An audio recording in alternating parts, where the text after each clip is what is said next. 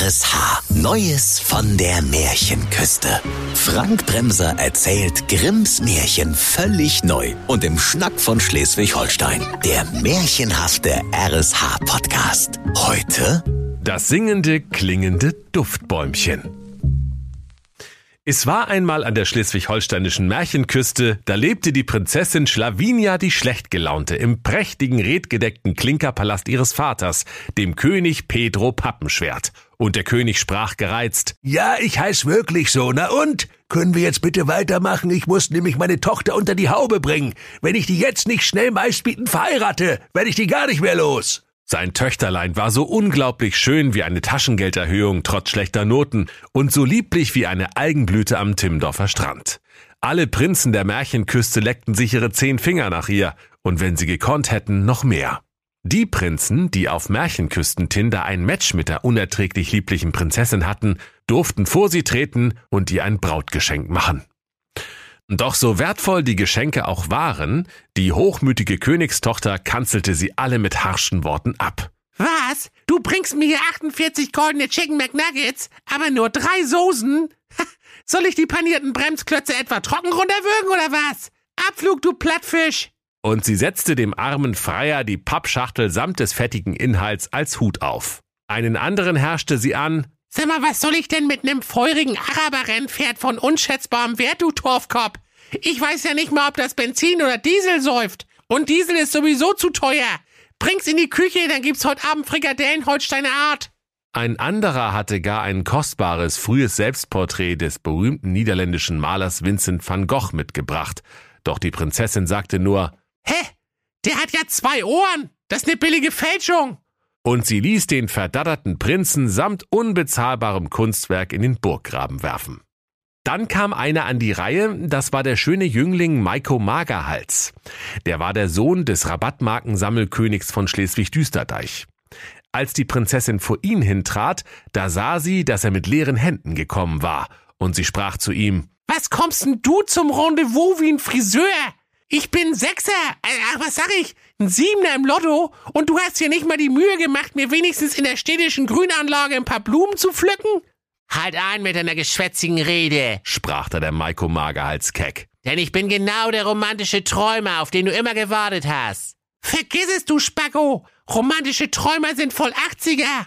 Wo ist das denn romantisch, wenn man ohne Geschenk bei einer potenziellen Ische auftaucht, du Hippie? Wo gibt's denn sowas? Sind ja ganz neue Sitten. Ich kann alles erklären. fuhr der Maiko unbeirrt fort. Ich liebe dich so sehr. Ich will dir nur das schenken, was du dir am meisten wünschst. Deshalb sage mir deinen größten Wunsch und ich erfülle ihn dir. Oh ja, sprach Schlavinia die schlecht gelaunte dankbar. ich hab einen Wunsch. Zieh Leine. Äh, so geht das nicht. mischte sich König Pedro Pappenschwert ein, der gerade im Poncho auf seinem Throne lümmelnd eine Schüssel dicke Bohnen mit Speck aß. Du kannst ja nicht einfach jeden achtkantig raushauen. Sag deinen Wunsch und wenn der Gringo ihn erfüllen kann, dann nimmst du den. Ich hab die Faxen langsam dicke. Aber Faddy, rief Prinzessin Schlavinia entsetzt. Doch König Pedro duldete keine Widerrede. Ach, halten Sabbel, für mich ist auch die sechste Stunde. Wenn wir so weitermachen, hocken wir morgen noch hier. Das sind hier Grimms Märchen und nicht die unendliche Geschichte, also hopp hopp. Da seufzte die Prinzessin und sprach. also gut, dann will ich das singende, klingende Duftbäumchen. Alle Anwesenden blickten ratlos und zuckten mit den Schultern. Maiko Magerhals sammelte sich kurz, dann fragte er, Das was? und er machte mit der Zeigefingerspitze kleine kreisförmige Bewegungen neben seiner Schläfe, um anzudeuten, dass er im Kopfe der Prinzessin eine randalierende Möwe vermutete. Du hast mich schon richtig verstanden, du Klappspaten. Das singende, klingende Duftbäumchen. Das brauche ich, weil unser goldener Familien-Mercedes total nach den dicken Bohnen riecht, die mein Vater den ganzen Tag futtert. Beim letzten Familienausflug bin ich auf dem Dachgepäckträger mitgefahren. Aber im Winter ist das auch keine Lösung. sagte die Prinzessin. Ach, schied in der Birks. Du sollst ein singendes, klingendes Duftbäumchen haben. rief der Maiko, machte vor Freude einen Luftsprung wie ein untalentierter Elektriker an der Hauptsicherung und wanderte in die weite Welt, das Bäumchen zu suchen. Doch wen er auch fragte, außer einigen allgemeinen Warnungen vor dem Märchenwaldsterben, kam dabei nichts heraus. Schließlich kam er an einen finsteren Wald. Der war so undurchdringlich und wirr wie die Steuergesetzgebung und so dicht wie ein Leichtmatrose auf Landgang. Und je weiter er ging, umso finsterer wurde es. Dann kam er an eine Tankstelle mit einem großen Schild. Darauf stand Letzte Tankstelle vor dem Ende der Märchenküsten-Weltscheibe. In der Tankstelle aber saß ein böser Zwerg namens Grützelbart mit krummer Nase und einer albernen Zipfelmütze. Auf den ging der Maiko zu und fragte ihn sogleich, Hier, sag mal, hast du ein singendes, klingendes Duftbäumchen? Duftbäumchen hab ich. sagte der Zwerg Grützelbart mürrisch. Haben Sie getankt? Nee, sprach der Maiko. das hätte mich auch gewundert. Fuhr der Zwerg fort. Wenn man in die Richtung weiterfährt, fällt man nämlich in 200 Metern von der Märchenküsten-Weltscheibe. Da ist finito. Da lohnt sich tanken sowieso nicht richtig. Eigentlich lebe ich hier sowieso nur vom Duftbäumchenverkauf. Da freute sich der Maiko, Oh ja, das ist wunderbar, dann nehme ich eins. Und zwar ein singendes, klingendes. rief er entzückt, Was? Sing klingt? fragte der Zwerg. Das hab ich nicht. Ich hab nur Rhabarberduft, Schinken Vanille, Limburger Latschenkiefer und Gorgonzola Ingwer. Und die singen nicht, die schwingen bloß, und zwar im Rückspiegel. Und nach einer Pause fügte er hinzu, Und die klingen auch nicht, die stinken halt einfach, die verdammten Duftbäumchen. Ah, ah, gut. sprach der Maiko. Äh, Dann nehme ich ein schwingendes, stinkendes Duftbäumchen. Ah, das wird schon das Richtige sein für meine Prinzessin. Du sollst das Bäumchen haben. sagte der böse Zauberzwerg listig. Doch wisse, wenn die Prinzessin dich nicht liebt, dann wird das Bäumchen nicht schwingen und nicht stinken. Und dann gehörst du mir und musst mir für immer als Tankwart dienen. Oh, das, das, das Risiko gehe ich ein. rief der Maiko Magerhals. Äh, Das, das, das klappt schon. Ich bin ja ein Prachtkerl, sondergleichen. Mich muss man einfach lieb haben. Ja, die einen sagen so, die anderen sagen so. murmelte der böse Zwerg Rützelbart, gab dem Maiko sein Duftbäumchen und ließ ihn ziehen. Alsbald kam der schöne Maiko wieder zum prächtigen Klinkerpalast des Königs Pedro Pappenschwert und setzte sich gemeinsam mit der Prinzessin in den goldenen Familienmercedes, dessen Scheiben vom Bohnenduft des Königs schon von innen beschlagen waren. Sogleich hängte er das Duftbäumchen an den Rückspiegel. Doch weil das Herz der Prinzessin so kalt war, wie der Finger eines Proktologen bei der großen Hafenrundfahrt, da wollte das Bäumchen nicht schwingen und nicht stinken. Als sie eine Weile gesessen hatten und sich nichts rührte, sagte die Prinzessin mit lieblicher Stimme, Mann, oh Mann, du bist ja echt die totale Zeitverschwendung, Maiko Magerhals. Du bist ja wohl voll lost, Alter. Der Maiko Magerhals hatte nun endgültig die Faxen dicke ob der kaltherzigen Attitüde und blaffte die Prinzessin an. Ja, weißt du was, lieber tausend Jahre Tankwart für einen bösen Zauberzwerg, als ein Leben lang mit so einer bösartigen Schabracke wie dir verheiratet. Ich tacke mir lieber einen Mördelmischer ans Bein, bevor ich mir so eine Troller lebenslänglich an die Backe quatschen lasse. Schluss, aus, Feierabend. Und mein Duftbäumchen nehme ich wieder mit, nur dass du Bescheid weißt. Prinzessin Schlavinia blieb verdattert zurück. Gerade hatte sie nämlich angefangen, den Maiko doch ein kleines bisschen zu mögen. Doch nun stapfte dieser trotzig grummelnd mit seinem Duftbäumchen der Geschmacksrichtung Limburger Latschenkiefer in den malerischen Sonnenuntergang der Märchenküste. Da ward die Prinzessin höchst unglücklich. Und weil sie vor dem König Petro Pappenschwert, der, wie die meisten Leute sagen, ihr Vater war, nicht zugeben wollte, dass ihr Herz sich heimlich nach dem Maiko Magerhals verzehrte, so sprach sie, Ich will das schwingende, stinkende Duftbäumchen wiederhaben.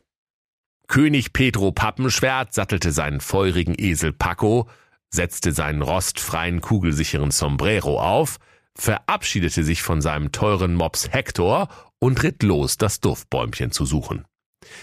Alsbald kam er an die Tankstelle des bösen Zwerges Grützelbart.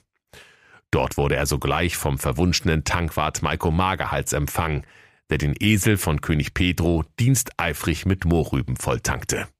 Als der König nach langem Suchen den bösen, aber sehr kleinen Zwerg Grützelbart hinter einer Feuerzeugpyramide am Verkaufstresen fand, sprach er zu ihm, Lieber böser Zwerg, gebt mir das schwingende, stinkende Duftbäumchen. Ich gebe euch Kisten voll wertvollem Tinnef und kostbarem Tüdelkram und dazu meine Sanifair-Gutscheinsammlung. Doch der böse Zwerg lachte nur und sprach, Das Bäumchen sollst du haben, du Dösbaddel. Doch ich will dafür das erste Lebewesen, das dir in deinem Palast begegnet, wenn du heimkommst. So sei es, rief der König und dachte listig, sein Mops Hector werde wie immer als erster zu seiner Begrüßung die Klinkerpalasttreppe herunterpurzeln. Und so nahm er das Duftbäumchen, stellte den Gashebel seines Rennesels Paco auf volle Möhre und ritt nach Hause. Auf der Palasttreppe rief er Ich bin wieder da und wartete auf seinen treuen Mops Hector. Doch der Mops war indessen in die Küche geschlichen und hatte dem Koch ein Ei gestohlen. Und nun war er mit dem unter Bluthochdruck leidenden, Kochlöffel schwingenden Koch in eine Verfolgungsjagd rund um den Küchentisch verwickelt. Nun kam aber die schöne Königstochter Schlavinia in ihren goldenen Holzpantoffeln die Treppe heruntergeklappert. Und ehe sich's der König Pedro Pappenschwert versah, da lag sie in seinen Armen. Und der König sprach, Ja, Karamba, das ist jetzt ja ziemlich blöd gelaufen. Sogleich kam der böse Zwerg Grützelbart in einer großen Staubwolke auf dem verwunschenen Tankwart Maiko Magerhals angeritten, sprang aus dem Sattel und ergriff die Königstochter, um sie in sein finsteres Reich zu entführen. Doch da hörte man plötzlich einen Mundharmonikaspieler an der Straßenecke das Lied vom Tod spielen. Ein entwurzelter Busch rollte vorbei und die Kirchturmuhr schlug zwölf Uhr mittags. Ähm, nicht so schnell, Old Grützelbart, sagte der König Pedro, der der Urenkel des berüchtigten mexikanischen Revolverhelden Speedy Gonzales war. Seine von der schleswig-holsteinischen Präriesonne gegerbten Augen verengten sich zu gefährlichen Schlitzen. Der Zwerg Grützelbart blieb wie angewurzelt stehen und fixierte ihn mit dem eiskalten Blick seiner stechend blauen Augen. Betont lässig spuckte er seinen ohnehin längst erkalteten Zigarillo auf die staubige Dorfstraße. Dann warf er mit einem Schwung seinen Umhang über die rechte Schulter, so dass sein silberner Colt Kaliber 45 in der Sonne funkelte. Langsam kam auch Bewegung in den Poncho des König Petro. Und ehe sich's der böse Zwerg Grützebart versah, blickte er in die Mündung einer großkalibrigen Schrotflinte. Ich sehe, du willst verhandeln, aber Deal ist Deal, sagte der Zwerg, ohne auch nur mit der Wimper zu zucken. Zeit für deine Boosterimpfung mit Blei, Gringo, sagte Petro und spannte knackend die beiden Hähne seiner Schrotflinte. So standen sich der Zwerg und der König regungslos lauernd eine ganze Zeit gegenüber, während sich der Mundharmonikaspieler an der Straßenecke in immer dramatischere Akkorde hineinsteigerte, bis er blau anlief und umfiel wie ein Brett. Da wurde es so still auf der Dorfstraße, dass man eine Mistgabel hätte fallen hören können. Da kam auf einmal der Maiko Magerhals, der von all dem nichts mitbekommen hatte, geräuschvoll Kaugummi kauend durch die quietschende Schwingtür des benachbarten Saloons. Er blies eine große Kaugummiblase und ließ sie mit einem lauten Knall platzen. Der Zwerg Old Grützelbart dachte bei dem Knalle nicht weniger, als dass die Schießerei schon losgegangen sei. Doch bevor er seinen Colt ziehen konnte, hatte König Petro auch schon abgedrückt. Der böse, mächtige Zwerg Grützelbart wankte und schwankte. Er ächzte und krächzte. Er knöchelte und röchelte. Er baumelte und taumelte. Er rumpelte und pumpelte und ging erst nach einer gefühlten Ewigkeit dramatisch zu Boden, so dass alle seinen Auftritt ziemlich übertrieben und peinlich fanden. Dann stellten sie fest, dass dem bösen Zwerg kein Haar gekrümmt worden war, weil die Schrotladung lediglich einen faustgroßen Tunnel in seine alberne Zipfelmütze gerissen hatte. Da heulte der böse Zwerg Grützelbart, rannte davon und rief, Das sage ich den Gebrüdern Grimm! Das sage ich den Gebrüdern Grimm! Und er ward nimmer mehr gesehen. Der Maiko aber nahm die Schlavinia mit in den Familienmercedes und hängte das schwingende, stinkende Duftbäumchen wieder am Rückspiegel auf. Und weil die beiden alsbald auf der Rückbank den Freuden der Liebe frönten und der goldene Mercedes Baujahr 1784 ausgeleierte Stoßdämpfer hatte, so versetzte ihre Liebe das Bäumchen am Rückspiegel in Schwingung. Ganz so, wie es ihnen verheißen war. Und weil das Bäumchen so herrlich nach Latschenkiefer duftete, roch es in der königlichen Karosse nun nicht mehr nach dicken Bohnen, sondern nach dicken Bohnen plus Latschenkiefer. Und wenn sie nicht gestorben sind, dann lachen sie noch heute. Das war der RSH-Podcast Neues von der Märchenküste.